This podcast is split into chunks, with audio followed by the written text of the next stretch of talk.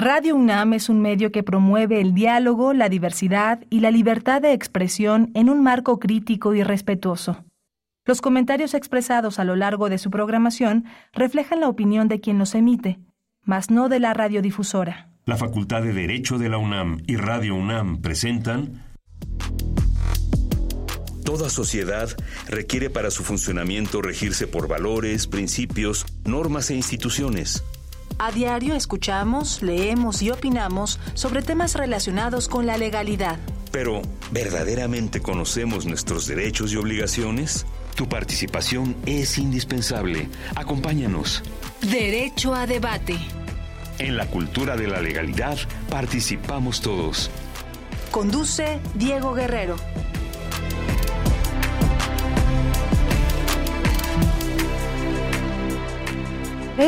Hola, muy buenas tardes. Mi nombre es Mari José López Domínguez. Les damos la bienvenida a Derecho a Debate en la Cultura de la Legalidad. Participamos todas y todos. En esta ocasión les le agradecemos al doctor Diego Guerrero por ofrecernos la oportunidad de estar en este espacio acompañándolos a ustedes. Y como cada martes les agradecemos que nos sintonicen por el 96.1 FM Radio NAM. En esta ocasión hablaremos sobre el huracán Otis, qué hacer en caso de un desastre natural. Y para ello nos acompaña Kerem Guevara Cayetano, estudiante de quinto semestre de la Facultad de Derecho del UNAM. Y asimismo también ella viene del el estado de Guerrero. Hola Marijo, mucho gusto, muchas gracias por esta invitación. Me es grato estar el día de hoy aquí para hablar de este tema tan importante para mí como guerrerense y por supuesto para todos nuestros oyentes. Muchísimas gracias, Kerem. A ver, cuéntanos, ¿qué sabes sobre el tema que vamos a hablar el día de hoy? Claro que sí. Ha pasado una semana desde que el huracán Otis, lo que en un inicio se, pronosticaba como una tormenta tropical de bajo riesgo, terminó por convertirse en un huracán categoría 5, cuyo paso por la costa grande de Guerrero y el puerto de Acapulco dejó la zona devastada, incomunicada y en estado de emergencia. Un huracán de esta magnitud se clasifica en la escala de vientos de huracanas de Saffir-Simpson, de acuerdo con la velocidad de sus vientos internos, que pueden superar hasta los 250 kilómetros por hora por olas de 6 metros o más. Otis ha resultado sin duda alguna un fenómeno natural sin precedentes, que supera por mucho el huracán Paulina en 1997 y el huracán Manuel de 2013, ambos en el estado de Guerrero. Todo esto resulta relevante porque ha puesto en discusión cuáles deben ser los mecanismos para prevenir y resarcir los daños ocasionados por desastres naturales. Para hablar de este tema se encuentra con nosotros el doctor Oscar Ruiz Vargas, director de Procedimientos Institucionales y Administrativos de la Oficina de la Secretaría de Educación Pública y Federal, y el doctor Gustavo Castañeda Camacho, académico de la Facultad de Derecho de la UNAM de tiempo completo y doctor en Derecho. Buenas tardes, doctor.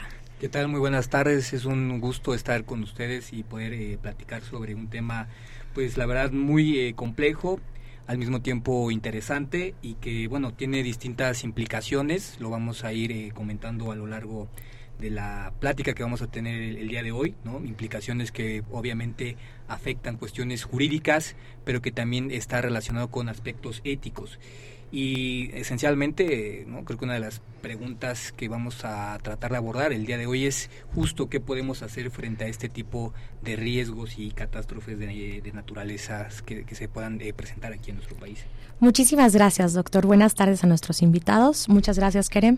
Vamos ahora a escuchar voces universitarias. ¿Qué opina nuestra comunidad sobre el tema del día de hoy? Y regresamos. No se vayan. Esto es Derecho a Debate. Las voces universitarias.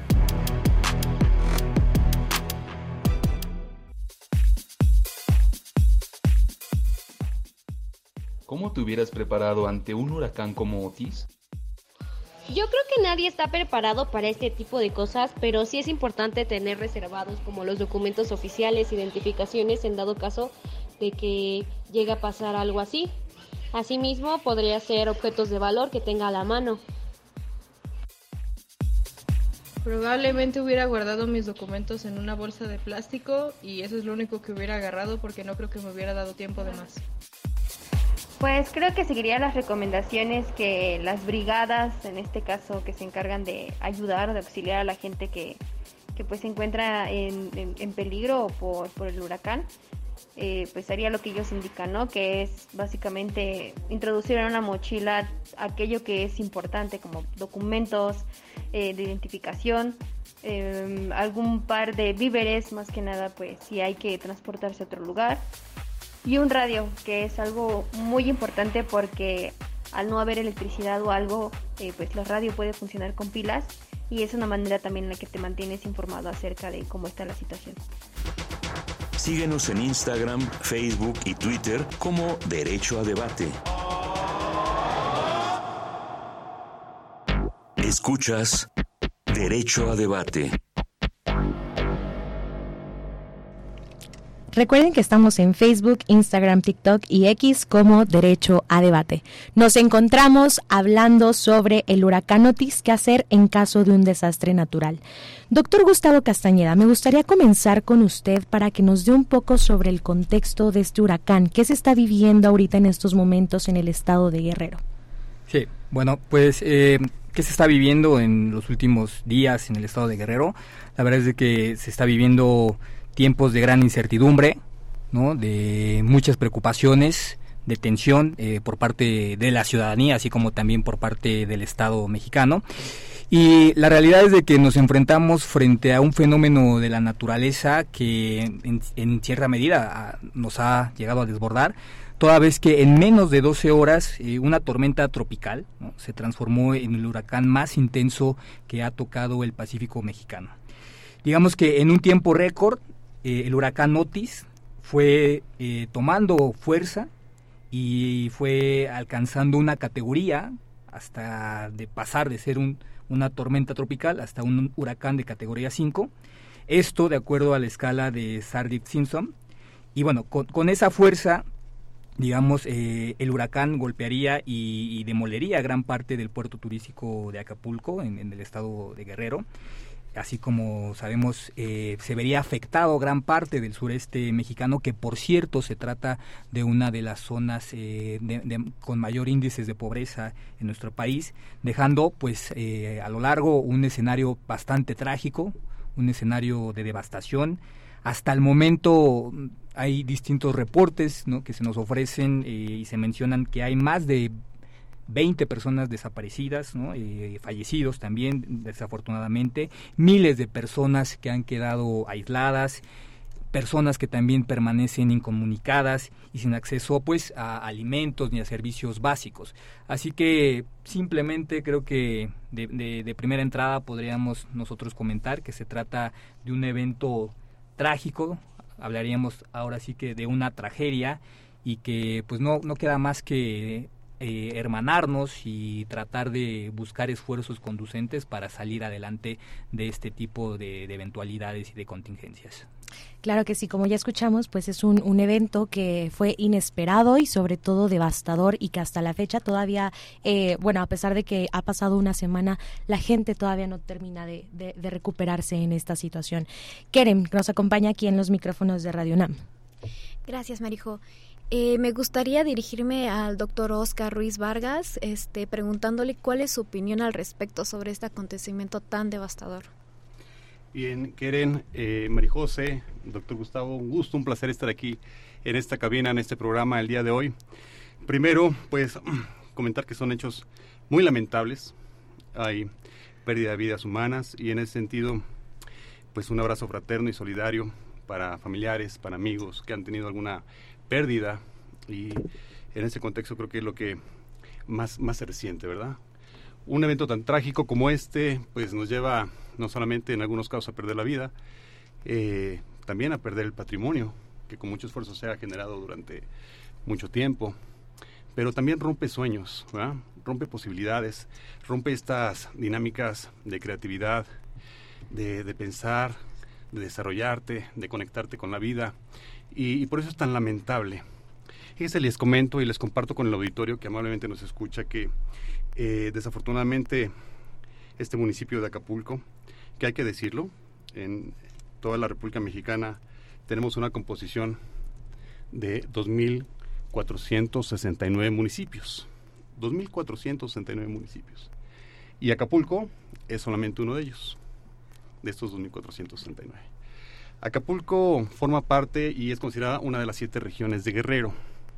Las otras regiones, como sabemos, es la zona norte, la zona centro, la costa chica, la costa grande, la montaña, tierra caliente y Acapulco, que constituye una, una sola zona en Guerrero. Una zona con potencial económico, con gran desarrollo turístico, que también tiene carencias, muchas necesidades. Y en este entorno no es la primera vez que toca una situación de esta naturaleza, desafortunada, a través de un caso de fuerza mayor. Recordemos, hicimos un poquito atrás, eh, el 97 eh, tocó otro huracán, otro huracán justamente al puerto de Acapulco, ¿no? Y en ese sentido también fue de condiciones desastrosas, pero fue categoría 4. Eh, el que ahora eh, experimentamos es categoría 5 y bueno, fue un hecho perturbador. De momento a momento, en poco tiempo, se cambiaron las condiciones, condiciones climáticas, temperatura del agua, presión, y esto consolidó que se generara una catástrofe de grandes dimensiones. Vientos superiores a los 260 kilómetros por hora. Y en ese entorno, pues como ustedes saben, eh, la franja de la costa, la primera cara justamente conformada por grandes hoteles, grandes conjuntos condominales de lujo, y bueno, en algunas otras franjas también de playa, con casas que desafortunadamente no cumplen en algunas eh, expectativas las condiciones mínimas de eh, habitabilidad, ¿no? Eh, me refiero a habitabilidad en el sentido de los parámetros que marca la Organización de las Naciones Unidas como vivienda adecuada. En este contexto quiero comentarles también, estoy generando algunos antecedentes para dar contexto a nuestro auditorio. En Acapulco existen, de acuerdo al último censo de población, cerca de 307 mil viviendas. En México tenemos un universo de 44 millones de viviendas. Es decir, en Acapulco tenemos el 0.7, del total de viviendas. Relativamente poco, ¿verdad?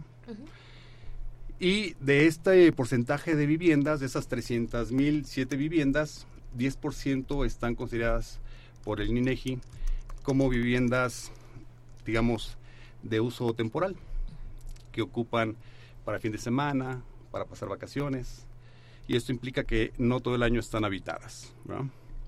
Luego entonces tendríamos un parámetro de viviendas que sufrieron la afectación más o menos 270 mil. De estas 270 mil tendríamos que hacer el balance, ya se está haciendo un censo muy importante, van más de 30 mil viviendas censadas en estos seis días para analizar el alcance justamente de estos daños y poder prestar justamente los servicios de apoyo emergente.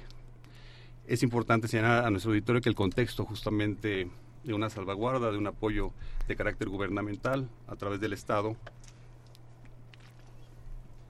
y que se deriva justamente de la soberanía del Estado mexicano, es que se tiene que prestar de inmediato ayuda humanitaria cuando hay un desastre de estas condiciones de esta naturaleza.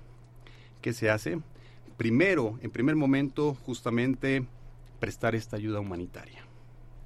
En segundo momento, resguardar a la población de cualquier tipo de riesgo. ¿A través de qué? Recordarles que hay una regla muy elemental, muy importante, que es la regla 333, ¿verdad? Así la comento con, con mis alumnos. Un ser humano, eh, pues, difícilmente sobrevive tres minutos sin respirar. Un ser humano sobrevive difícilmente tres días sin suministro de agua. Un ser humano sobrevive difícilmente eh, sin comer pues tres semanas, ¿verdad? Son los elementos, los insumos súper indispensables para poder sobrevivir. ¿Qué es lo que le interesa al Estado mexicano? Salvaguardar lo más preciado, que es la vida.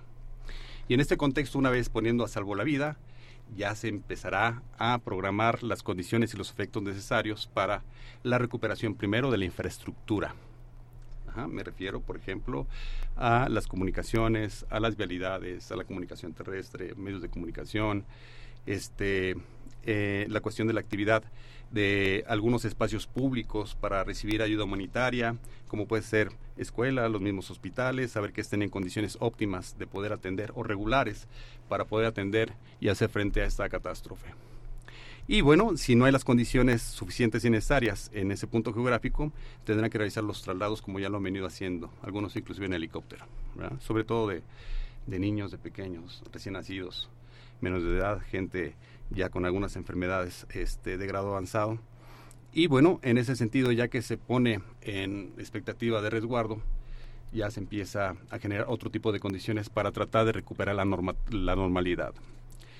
Para hacer un recuento, también en nuestro auditorio hemos pasado por fenómenos naturales increíbles, completamente desastrosos en todas las prácticamente latitudes del globo terráqueo. Claro, el, sismos, huracanes, tormentas, etcétera. Sin duda. Recordemos, por ejemplo, el, el, terremoto acompañado de un tsunami, ¿verdad? En eh, la isla de Sumatra, en el Océano Índico eh, cobró la vida de más de 200 mil personas. Daños que todavía no se han podido recuperar hasta la fecha. Y ya tenemos prácticamente dos décadas de ese acontecimiento. Claro que sí. Otro de los más recientes fue Katrina, ¿recuerdan? El Golfo de México, justamente, que afectó de manera directa a Nueva Orleans. Y del cual, si ustedes dan una vuelta todavía hoy en día, después de haber transcurrido 18 años, siguen viendo los impactos de aquel eh, huracán. Claro, y con estos, eh, pues todos estos antecedentes que tenemos, obviamente nuestros eh, marcos normativos, nuestros protocolos se tienen que ir fortaleciendo porque eh, bien dicen que el ser humano es el único que tropieza con la misma piedra dos veces, ¿no? Y en este caso, doctor Gustavo, me gustaría preguntarle si en México existe alguna legislación que prevea temas relativos a, a desastres naturales y de qué hablan. Claro que sí. Bueno, muchas gracias por, por la pregunta, María José. Bueno, eh, efectivamente sabemos nuestro país cuenta con un andamiaje jurídico e institucional bastante robusto en el que se trata de atender distintas necesidades por parte de, la comunidad, de, la sociedad mexicana. Y en este caso, pues, eh, frente a este tipo de eventualidades y de contingencias, eh, no es la excepción. México cuenta justamente con algunas instituciones, así como también con eh, legislación en la materia. Eh, aquí el, punto, ¿no? creo yo, eh, Marijose, eh, radica en el hecho de que a pesar de que existe la normatividad, a pesar de que existen las normas jurídicas encaminadas en ese sentido, preguntarnos hasta qué punto la gente conoce esas normas, sabe de la operatividad de las instituciones y, y, todavía más importante aún, la eficacia que puedan tener las distintas normas. Y esto lo comento porque justamente sabemos que eh, anteriormente existía el Fonden, este fideicomiso eh, creado a finales de, de, la década de los 90 por José Ángel Gurría Treviño, en ese eh, momento otrora secretario de Hacienda, en el que se buscaba eh, atender eh, distintos efectos adversos que se, que se podrían originar o que se podrían causar por desastres naturales, así como, digamos, paliar o tratar de aminorar los efectos negativos que pudieran presentarse por parte de, de, los desastres de la misma naturaleza, ¿no? Cosas que evidentemente sobrepasan las capacidades humanas, ¿no? Desafortunadamente, este Fonden, de, desapareció, ya este ha quedado extinto por así decirlo. Y hoy en día solamente tenemos un programa presupuestal en el que eh, eh, digamos este Fonden ha pasado a convertirse principalmente en un mecanismo eh, que permite ahorrar le, permite ahorrar al gobierno para garantizar justamente algunos recursos que busquen el apoyo de los estados y atender algunas de estas, eh, digamos, medidas y desastres que se puedan presentar, ¿no? Por otro lado, también eh, valdría la pena comentar que existe el Senapred, el cual realiza y digamos, coordina eh, gestiona eh, y realiza investigaciones sobre el origen, el desarrollo, el comportamiento y también las consecuencias eh, negativas que puedan tener algunos fenómenos de la naturaleza, ¿no? Estos fenómenos que pues eh, pueden causar desastres y, cuyos resultados inciden eh, de cierta manera eh, en, la población, pero que también pueden impactar en el desarrollo de las tecnologías, así como en la manera en la que podríamos prevenir, ¿no? tratar de identificar algunos riesgos y de esta suerte y bajo la misma inteligencia tratar de, de, hacer algunas acciones tendientes no solamente a, reaccionar. Sino a prevenir, ¿no? Algo que, sabemos eh, lamentablemente tienen las normas mexicanas, las normas jurídicas mexicanas y en general muchas muchas legislaciones a lo largo del mundo es de que buscan, ¿no? actuar, ¿no? reaccionar una vez que ha pasado el desastre, pero no eh, prevenir. Así que de esta manera creo que deberíamos eh, de, tratar de crear alguna legislación que trabaje al mismo tiempo con otro tipo de especialistas que, que tengan algún conocimiento o alguna expertise en la materia, ¿no? O sea, no solamente los juristas y los abogados creando leyes, o los legisladores propiamente, sino también eh, trabajar con eh, científicos, con biólogos, ¿no? Con, con, personas que verdaderamente sepan de esos temas, ¿no? Así que eh, finalmente nada más para atender eh, tu pregunta, Marijose. Existe, por otro lado, la Ley General de Gestión Integral de, del Riesgo de Desastres y Protección Civil, la cual, eh, digamos, se cristaliza como un programa, como un medio, como un programa de carácter social, en el que también, eh, digamos, viene a trabajar de la mano con algunos fondos para tratar de, digamos, atender este tipo de, desastres de la, naturaleza que se puedan presentar. Claro. Eh, les recordamos que nuestros teléfonos de cabina son 55 55 23 54 12 y 55 55 23 76 82. Y justamente hablando sobre esto de la cuestión de la cultura de la prevención, Pedro Torres de la alcaldía Tlalpan de 43 años nos pregunta, doctor Oscar, ¿cómo podría asegurar mi casa en caso de una catástrofe natural?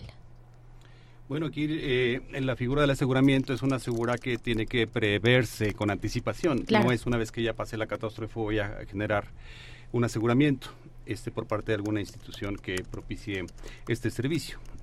Eh, hay diferentes instrumentos en el mercado actualmente de los que se disponen los consumidores para efecto de generar un contrato de aseguramiento del inmueble, ya sea una casa, departamento, eh, oficina, centro comercial, este local comercial.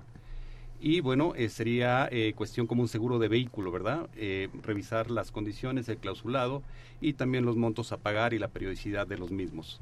Y a su vez también la prima que habría que aportar en caso de un siniestro y que fuese lo más recomendable si un instrumento u otro en ese sentido, pero la ventaja es que el mercado ofrece múltiples posibilidades para este, para este efecto. Entonces, en este sentido, lo que yo le recomendaría es eh, que pudiera entrar a la página de la Conducef, poder revisar si efectivamente dentro de las instituciones que prestan este servicio para asegurar vivienda, si hay algunas que ya han, eh, han hecho alguna reconvención, eh, ah, tienen algún tipo de falta, para que las tome en consideración en la parte última de la fila, ¿verdad? Las posibilidades que pueda tener. Y de ahí poder eh, verificar cuál es la mejor posibilidad que tenga en cuanto a costo-beneficio este, y, de ahí tomar una determinación. Eh, cabe señalar que, por ejemplo, cuando experimentamos el sismo del 2017, que fue también una situación sumamente trágica y complicada, pues eh, los instrumentos de aseguramiento para catástrofes de naturaleza este, se elevaron de manera importante, ¿verdad? Eh, a eso juegan los seguros, en cierta medida. Pero es importante generar justamente una cultura del aseguramiento de nuestros bienes, porque estamos hablando de patrimonios que tardan muchísimo tiempo en consolidarse, en construirse, y un evento de esta naturaleza, pues de la noche a la mañana nos interrumpe de manera que nos trastorna en la vida, en lo cotidiano y en las economías. Entonces sí es importante tomar en consideración algunas referencias en este contexto para este, ser previsores hacia, hacia adelante. Y quiero también señalar, abonando un poquito en el contexto técnico jurídico, ¿no? cuáles son los elementos que tiene el gobierno mexicano para hacer frente justamente a estas catástrofes. Podemos verlos a razón de lo que establece el artículo cuarto, el 11, el 21, el 73 en su fracción 29, eh, inciso G, en el artículo 134, que justamente da al Estado mexicano la posibilidad de reaccionar de manera soberana e inmediata ante una catástrofe de esta naturaleza, implementando todas las herramientas, los mecanismos y los recursos suficientes y necesarios para poder justamente hacer frente, contenerla y generar las reparaciones suficientes y necesarias en cuanto a infraestructura y poder coadyuvar justamente a que de alguna medida las personas puedan recuperar su vida, su normalidad en la vida, ¿verdad? Y su espacio este patrimonial. En relación a los instrumentos de fondos eh, que existen, eh, se han venido generando algunas reformas, algún proceso de transformación en esta última administración y el FONDEM, digo, va a un proceso de extinción. Todavía de alguna manera eh, hipervive, pero ya está consolidándose justamente hacia la salida. Y en ese sentido, eh, si bien es cierto que la figura jurídica se está transformando, lo que sí existe es el fondeo.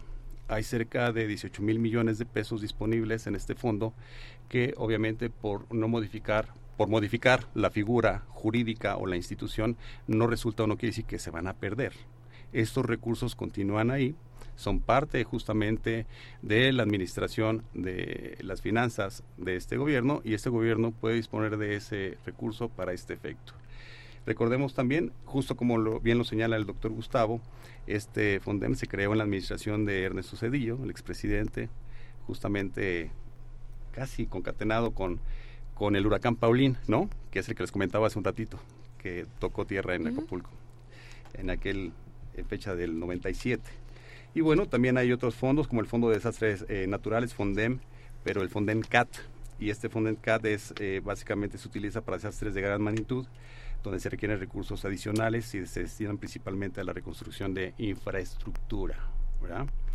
Está también el Fondo de Prevención de Desastres Naturales, FOPREDEN, que este fondo tiene como objeto financiar proyectos y acciones de prevención, o sea, no para ocuparlos cuando ya se genere un desastre, sino para efectos de la prevención. Y el fondo de aportaciones que ustedes, muchos de ustedes conocen, el Fondo de Aportaciones para la Infraestructura Social, que es el FAIS, y aunque no es exclusivamente para desastres naturales, este fondo se destina a financiar proyectos de infraestructura social como vivienda, educación, salud, agua potable.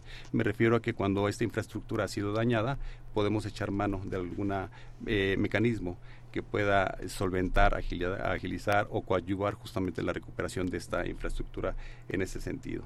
Y bueno, este, el recurso está disponible Recordemos que eh, hicimos un ejercicio por ahí del 2017, justamente después de septiembre del acontecimiento del sismo que devastó la Ciudad de México y Morelos y Chiapas y Puebla, y algunas entidades federativas quedaron muy complicadas. Eh, se dispuso de un fondeo eh, superior a los 200 mil millones de pesos. Entonces, puedes hacer uso de algunos instrumentos financieros nacionales y extranjeros, algún tipo de fondeo y, de, procesamiento de economías para hacer frente justamente a estas catástrofes, ¿verdad? El último reducto o bastión sería el endeudamiento, pero si el endeudamiento no lo aplicamos eh, de sobremanera para superar la pandemia, creo que ahora también tenemos la posibilidad de generar instrumentos saludables que nos permita en un momento determinado no eh, endeudarnos, ¿verdad? Ahora, por otra parte, es importante señalar que mucha de la franja afectada corresponde a la iniciativa privada, empresarial, hoteleros, proyectos económicos, que al final del día ellos tienen una utilidad o una ganancia por la operación de sus inmuebles, ¿verdad? Y regularmente los hoteleros o los restauranteros o las personas que tienen algunos espacios de carácter comercial eh, cubren esta figura del aseguramiento y lo empatan ya dentro de justamente los gastos que se generan en esta ruta para efecto de poder procesar eh, cualquier tipo de intervención de caso fortuito como el que se da y se ha visto justamente en el puerto de Acapulco. Luego entonces el Estado mexicano que tendría que operar, establecer los mecanismos suficientes y necesarios para atender los puentes y rehabilitar justamente la economía del puerto de Acapulco, justamente con todos sus componentes públicos y privados, y también tendría que fortalecer la ruta para la recuperación económica de la población en general. para garantizar tener acceso primero a la alimentación, al agua potable, y obviamente recuperar su espacio de vida, ¿verdad? Y que justamente eh, hablar sobre todos estos eh, grupos que, que, se vieron afectados, tanto el hotelero como las personas que habitan como tal eh, en toda la región afectada con el huracán. hablamos también sobre pues derechos que han sido pues vulnerados y afectados. Quieren que nos acompañen los micrófonos de Radio UNAM. Gracias, Marijo. Este, en medio de esta tragedia, como ya hemos hablado, han habido pérdidas materiales, bienes, familias que se quedaron sin sus casas, pero también hablamos de pérdidas humanas. Entonces, en este sentido, me gustaría preguntarle, doctor Gustavo, ¿usted considera que hay violaciones a derechos humanos en la forma en la que ha actuado el Estado mexicano en la atención a este desastre natural? Bueno, eh, es una pregunta también bastante interesante, Keren, muchas gracias. Eh, es complicado decir eh, prima facie si el Estado mexicano ha estado violentando, vulnerando derechos humanos y hasta el momento creo que sería un, poco un despropósito de mi parte decir algo por el estilo, pero sí eh, me gustaría mencionar que eh, el Estado mexicano en efecto puede llegar a, violar eh, derechos humanos, en este caso por su actuar o por una omisión que esté realizando en, la manera en que se debería de, comportar frente a este tipo de, de eventualidades. Así que, bueno, eh, hay que destacar que hay una amplia base de derechos humanos que en este momento se encuentran, digamos, eh, en tela de juicio o que podrían caer en graves violaciones.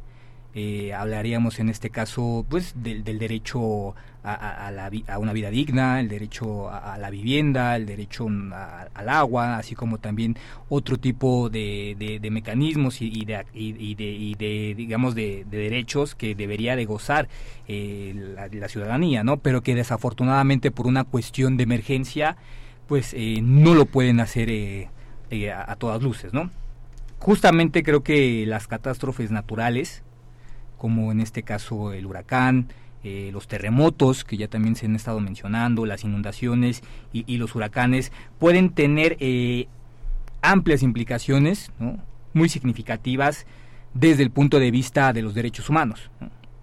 En este caso, de entrada deberíamos de considerar que el Estado tiene que hacer todo lo correspondiente, tiene que generar las normas jurídicas, tiene que establecer los mecanismos y el andamiaje institucional para la protección y salvaguarda de los derechos.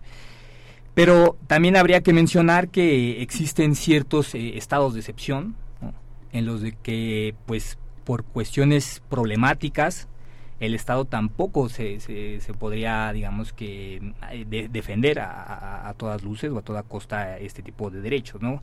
Hablaríamos de situaciones eh, donde pueden eh, haber excepciones, en este caso como las catástrofes, como algún tipo de desastre natural, donde sabemos ahí sí existiría una justificación real para que el Estado pueda de cierta manera no vulnerar los derechos, esto hay que comentarlo, pero sí limitarlos.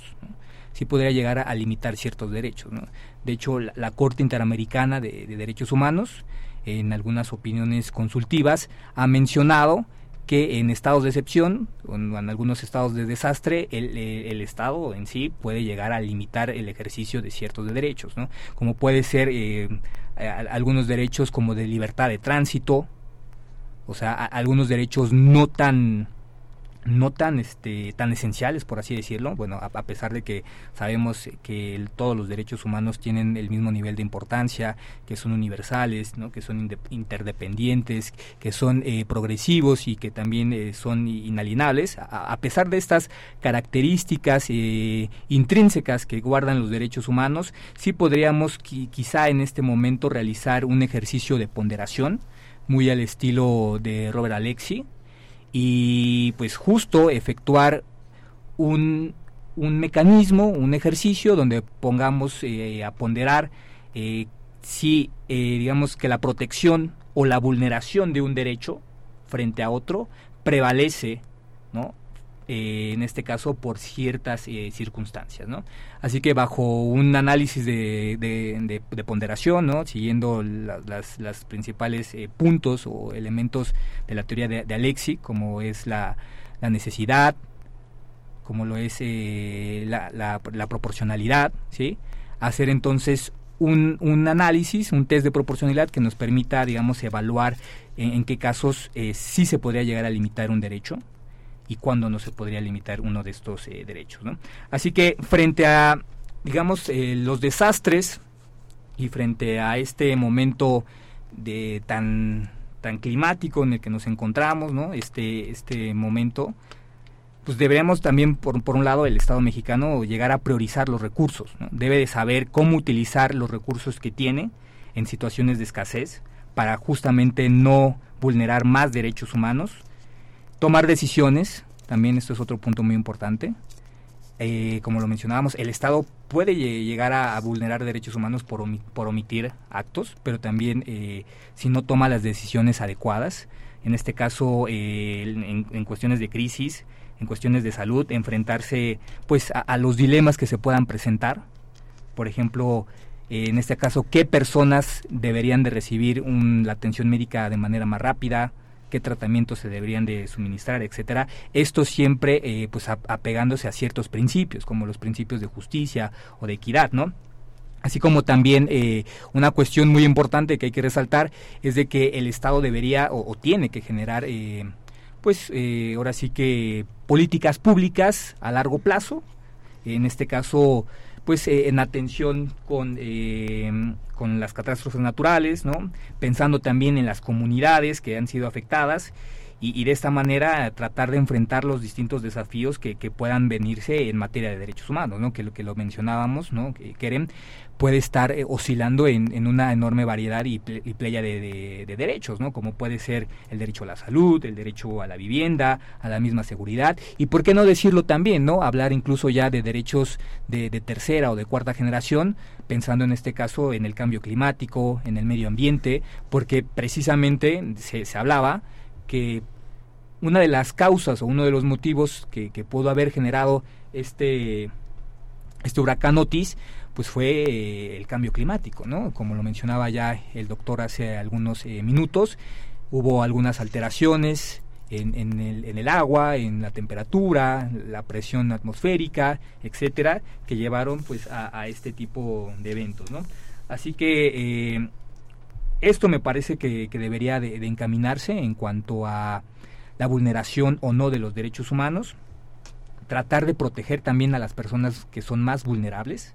¿sí? En este caso, como sabemos, e, existe también una cierta interseccionalidad en cuanto a la vulneración de los derechos. ¿sí? Por un lado, la catástrofe natural, pero por otro lado también eh, pues que estas personas que se encuentran en una situación de vulnerabilidad seguramente son las que se han visto más afectadas por los desastres naturales, ¿no? Hablemos en este caso de niños, de niñas, de, adolescentes, de ancianos, de personas eh, con discapacidad que de alguna manera sufren de forma más eh, impactante y de forma más desproporcionada los efectos negativos de estos desastres naturales, ¿no? Entonces, eh, al final del día, eh, considero que el Estado mexicano tiene que preocuparse por lo que está aconteciendo y, también ya distintas organizaciones de la sociedad civil se han pronunciado al respecto, están pidiendo medidas eh, de, acción para, para poder, este, digamos, atender este tipo de, de eventos, ¿no? Sí, claro, y que justamente volvemos a tratar un poco sobre la cuestión de la cultura de la prevención, que lamentablemente no es algo que tengamos dentro, pues, eh, de, costumbre dentro de nuestras vidas, porque justamente lo comentábamos hace un momento, nuestras normas son más eh, reactivas que preventivas, o sea, ya buscamos el, en el momento en el que ya, ya nos cayó el problema, es en, que buscamos ver cuáles son las soluciones que, que, llegamos a poder tener, ¿no? Y en este caso, eh, nuestro locutor Diego Guerrero tiene una dinámica y que también la voy a hacer yo y voy a jugar un poco al abogado del diablo, como él dice, y en este caso me gustaría preguntarles cuál es su opinión al respecto del actuar de las autoridades. ¿Lo han hecho bien? ¿Lo han hecho mal? Doctor Oscar Ruiz.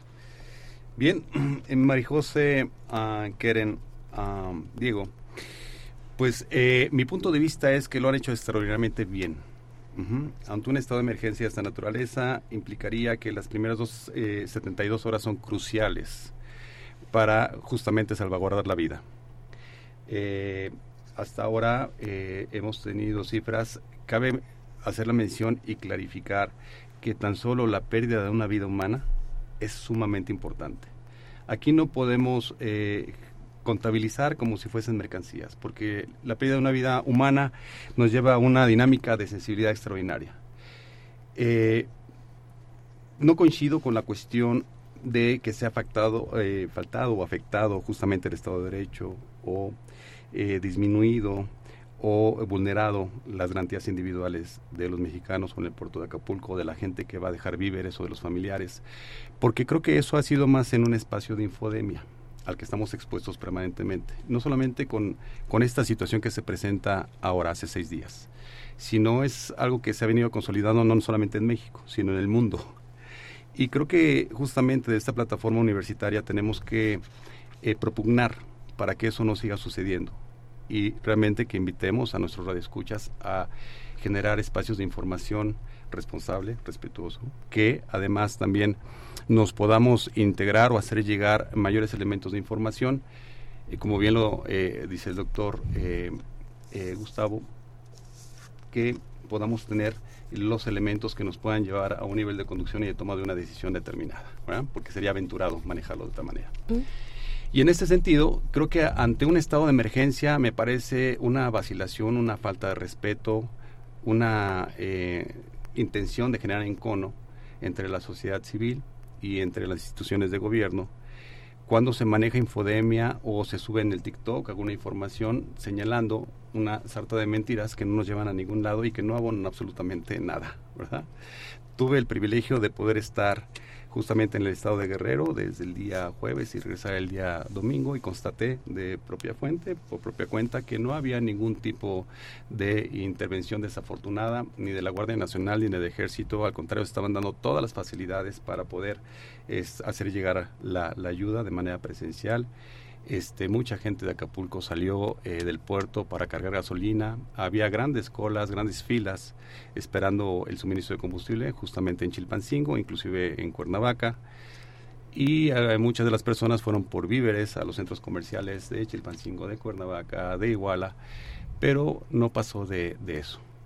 Quiero comentarles y compartirles que ha habido estados de emergencia excepcionales en otros países justamente en el vecino país de Estados Unidos, como lo señalamos, cuando fue el huracán de Katrina, ¿no?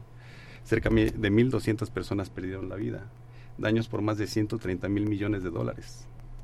Ahí la Guardia Nacional, el ejército actuó de manera rampante y determinante para suspender justamente las garantías individuales de la población, ¿verdad? porque se estaba generando una situación también de insalubridad ¿verdad? por tantos cadáveres que estaban expuestos. Lo mismo pasó, pasó en, en Haití, eh, en 2010, si no me recuerdo, Puerto Príncipe, después de este terremoto devastador de 7, grados y que prácticamente cobró la vida a más de 100.000 personas. Este, fue también una situación desafortunada. Vuelvo a retomar justamente algunos otros eventos a nivel internacional, en donde al final del día eh, aquellos países toman la decisión de suspender justamente los derechos esenciales. Cosa similar no ha pasado aquí en México, se ha mantenido el respeto irrestricto justamente a las garantías individuales y al derecho justamente de todas y todos los mexicanos. Y en ese sentido ya estamos, me parece, en otra fase, Mari José, de actuación, de intervención, que ya es en un proceso de reconstrucción. A mí me da mucho gusto que ahora ya estén prácticamente superando el 50% de la eh, restablecimiento de energía eléctrica, que ya se han echado a andar dos eh, plantas potabilizadoras en el puerto de Acapulco. Que eso es bastante bueno porque hace mucha falta. Absolutamente. Hablando de alimento y de agua, hay cuatro eh, cocinas comunitarias enormes que ha montado el ejército y la marina para poder suministrar alimento a quien más lo necesita.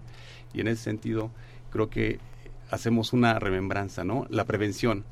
¿Quién de nosotros eh, tiene una, una, una, mochila de vida? ¿Quién ha escuchado una mochila de vida?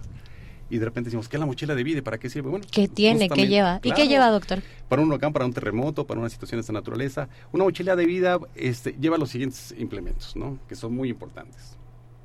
Agua, mínimamente 3 litros. Insumos eh, no perecederos, cuando menos para 3 días. Eh, lámpara, radio de pilas, preferentemente un silbato, una este, manta térmica, eh, una, un impermeable y este básicamente sería lo elemental. Documentos personales, por supuesto que los puedes llevar, pero ya está la nube, puedes subir todos tus documentos, guardarlos o en una USB y no tienes que llevar prácticamente toda la gaveta de documentos. Una mochila o una eh, eh, bolsa de vida, lo recomendable es que no pese más el 10% de tu peso. Si yo peso 80 kilos, lo recomendable es que pese 8 kilos cuando más puede pesar hasta lo doble, hasta 16 kilos, sea, el 20% de mi peso. Pero eso es cuando, por ejemplo, llamamos fórmula para los bebés, ¿no? Para los niños. Las fórmulas pesan mucho más y algunos implementos más para los menores de edad. Pero en términos regulares eso es lo que implementaría la, mochila de vida y este es una parte también de la cultura de la prevención, sumamente importante. Claro. Doctor Gustavo Castañeda, su opinión. Eh, ¿Qué opina al respecto del actuar de las autoridades? ¿Lo han hecho bien? ¿Lo han hecho mal? Bueno, al igual que el doctor Oscar, me parece que las autoridades han, eh, estado actuando de una manera oportuna, diligente.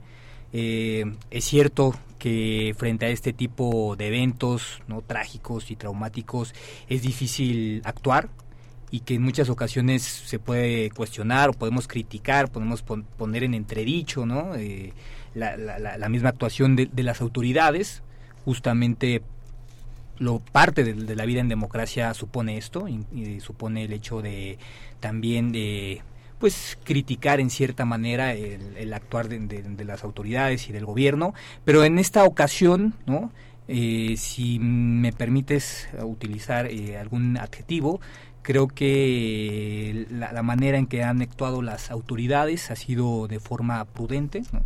Creo que una de las características eh, en este momento, como lo mencionaba el doctor Oscar, eh, está relacionado con la prudencia que, han tomado nuestras eh, autoridades. En, efecto, pues los las catástrofes naturales, los terremotos, las inundaciones y, los huracanes pueden eh, llegar a impactar de, manera muy trágica y lamentable en la vida de todos los, ciudadanos, de forma también significativa, y ello también conlleva el hecho de que existan eh, repercusiones tanto jurídicas, eh, sociales y éticas. Aquí lo importante, creo yo, tiene que ver con el hecho de la manera en que se responde. Y algo que lo hemos aquí venido comentando, si bien es cierto, gran parte de las normas, eh, en términos generales, están pensando en reaccionar y no en prevenir, eh, lo cierto es de que en esta ocasión, creo que, como en muchas otras ocasiones, las autoridades, así como también el pueblo de México, se ha sabido hermanar, ha sabido actuar de manera pronta, respondiendo al llamado de auxilio de los guerrerenses y, de esta manera creo que ha sabido lograr y priorizar los mismos recursos que tenemos. ¿no? Eh, ha sabido en, este caso lograr administrar estos recursos frente a la escasez que se ha venido presentando. Se han tomado también las decisiones más acertadas en términos eh, médicos, por ejemplo, sobre todo para las personas que lo mencionábamos llegan a, necesitar más este tipo de atenciones, que, no solamente se trata de cuestiones físicas, había que mencionarlo, ¿no? sino también de atención psicológica que puedan, que puedan sufrir eh, las personas. ¿no? ¿no? No solamente es la salud en términos físicos, sino también la salud mental, que, que, es igualmente importante, ¿no? ya que las catástrofes naturales pues pueden tener un impacto bastante relevante en la salud de las personas. ¿no? Se tratan de eventos traumáticos y que en este caso eh, el Estado tiene que garantizar y proporcionar los servicios de apoyo médicos y psicológicos más adecuados, respetando pues los derechos humanos y la privacidad de las personas, ¿no? Así que eh, creo, ¿no? Eh, finalmente, para cerrar esta, esta participación, eh, Marijose, Keren y, doctor Oscar, que lo que tenemos que hacer al final del día es pensar qué viene al futuro. ¿Qué es lo que está pasando con la naturaleza? Eh, se comenta mucho lo del cambio climático. Por ejemplo, tenemos la Agenda 2030, de, estas metas del milenio, donde justamente se trataba de, lograr, eh, entre algunas de las metas, eh, acabar con el cambio climático. Me parece que no lo vamos a lograr de aquí al año de 2030. Y me parece que como humanidad debemos de repensar qué es lo que estamos haciendo mal. estamos eh, acabando y agotando con los recursos naturales, estamos haciendo un uso inadecuado de estos y que me parece al final del día llegan a impactar también en nuestro misma hábitat y en nuestra misma naturaleza, ¿no? Y esto lo comento, ¿no? Porque muchas investigaciones señalan que en los próximos años se avecinan crisis eh, naturales más grandes todavía. Aparentemente este es solamente el comienzo. Lo decíamos hace algunos eh, momentos. Una tormenta tropical que aparentemente no iba a evolucionar, en un par de horas, en, en 12 horas, evoluciona hasta, una, eh, hasta un huracán nivel 5. Esto es algo que parece ser inexplicable, pero que por las mismas cuestiones ambientales se llegan a suscitar. ¿no? Estos cambios tan trágicos y, tan, tan, tan, tan ominosos ¿no? que se llegan a, dar. Así que realmente una pregunta que incluso también yo dejaría para, para el auditorio que nos escucha amablemente es ¿qué debemos de hacer? qué debemos de hacer con, con el futuro. De hecho, este, saben, una de las líneas eh, de investigación que ahora se están manejando aquí en la Facultad de Derecho, que además es una de las líneas de investigación del doctor Raúl Contreras Bustamante, es. justamente el derecho al futuro. ¿Qué debemos de hacer las, las generaciones del presente con las próximas generaciones? Tenemos un deber, tenemos una responsabilidad con las generaciones que todavía no nacen o, o no importa.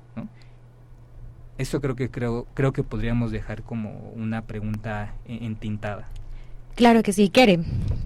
Me gustaría hacer una breve pregunta que nos envía Saúl Martínez desde los teléfonos de Derecho a Debate. Doctor Oscar, ¿qué tipo de víveres puedo llevar a los centros de acopio y existe algún límite? No, no existe ningún límite por ahora. Este, no perecederos eh, es lo ideal, es decir, este, enlatados preferentemente, agua embotellada, fundamentalmente. Y bueno, este eh, es también generar una sinergia entre eh, la sociedad completamente en todos los esquemas para poder coadyuvar justamente a este, solventar los resultados de esta catástrofe. justamente hay centros de acopio en la misma facultad tenemos un centro de acopio muy importante en donde se está recibiendo ayuda de manera cotidiana y en este contexto creo que tenemos que seguir apostando justamente a, esa ruta. Hay una ruta, como bien y coincido con el doctor este, Gustavo, generar una cultura de la prevención, pero una cultura también en la cual podamos abonar desde nuestras diferentes trincheras, desde la casa, el departamento, la colonia, el barrio, el pueblo, ¿verdad? la unidad habitacional, en donde podamos sumar justamente desde los desechos, la separación de la basura, la cuestión de las aportaciones de las cuotas de mantenimiento, prevención, este, extraordinarias para mantener en condiciones óptimas, ¿verdad?, de funcionamiento de nuestros espacios donde vivimos y también generar una cultura de la prevención y del respeto al medio ambiente. Claro que sí. También muy importante. Doctor, se nos, acaba, se nos está acabando el tiempo, así que vamos a la última y nos vamos. ¿Algo con lo que quieran concluir para nuestra audiencia?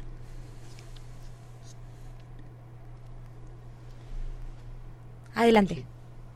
Bueno, pues mm, primero, antes que nada, agradecerles por la invitación al doctor Diego Guerrero, también eh, a, a, ustedes, chicas, a Kerem, a Marijose por su conducción tan tan tan brillante que, nos han llevado a discutir temas pues de manera interesante creo yo para el auditorio así como también la compañía del doctor eh, Oscar que me parece también nos ha dado información muy relevante muy oportuna y práctica también sobre qué hacer en este tipo de eventualidades.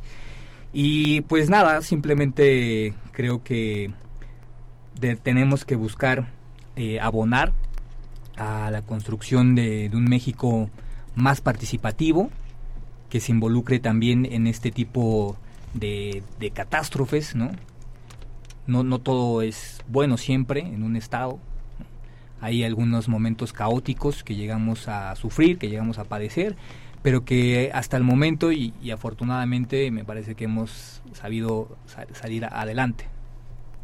Oscar. Sí, básicamente decirle a la comunidad, a los redescuchas, a toda la sociedad eh, de la República Mexicana, eh, específicamente de Acapulco, a los hermanos de Guerrero, que no hay de qué preocuparse en ese sentido. ya que tenemos un instrumento de política presupuestal del ramo 23 a través del cual podemos hacer con suficiencia económica frente a esta catástrofe. Y eh, esto para evitar también la infodemia que se puede generar en días futuros. Y otra, otro punto importante es felicitarles a todo el personal de esta cabina, a toda la comunidad de la Universidad Nacional de Tomás México, de la Facultad de Derecho, porque está rankeada como la 26 mejor del mundo dentro de más de 1.500 universidades de todo el mundo.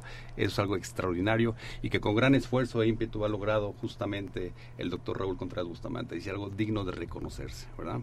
Esas cualidades, capacidades, esa visión del alumnado, de los profesores por seguirse preparando, por estar a la vanguardia, no solamente en el entorno nacional, sino internacional, que también van a abonar a generar y proyectar instrumentos técnicos jurídicos hacia adelante para poder sortear, sortear de mejor manera este tipo de situaciones como las que estamos viviendo ahora. Claro que sí. ¿Qué? No, pues este, antes que nada reitero mi agradecimiento por la invitación a participar en este espacio al doctor Diego Guerrero. Muchísimas gracias, Marijo. Es un tema muy importante a seguir y creo que como mexicanos debemos estar más unidos que nunca. Muchísimas gracias, Kerem. Pues agradecemos desde luego al doctor Diego Guerrero por permitirnos tener este espacio para poder hablar sobre este tema de suma importancia en estos días y asimismo también agradecemos al doctor Raúl Contreras Bustamante, a la Facultad de Derecho y sobre todo a Radio UNAM. Agradecemos también en la coordinación a Renata Díaz Conti, en la asistencia a Mari Carmen Granados y Giselle Hernández, en la comunicación y difusión Giovanna Mancilla y Dominic Eble, operaciones técnicas Andrés Ramírez, producción Francisco Ángeles y Roberto y nosotros los dejamos con la programación musical de Radio UNAM. Nos vemos el próximo martes. Por hoy concluye la discusión, pero no se pierdan el próximo tema en Derecho a debate. En la cultura de la legalidad participamos todos.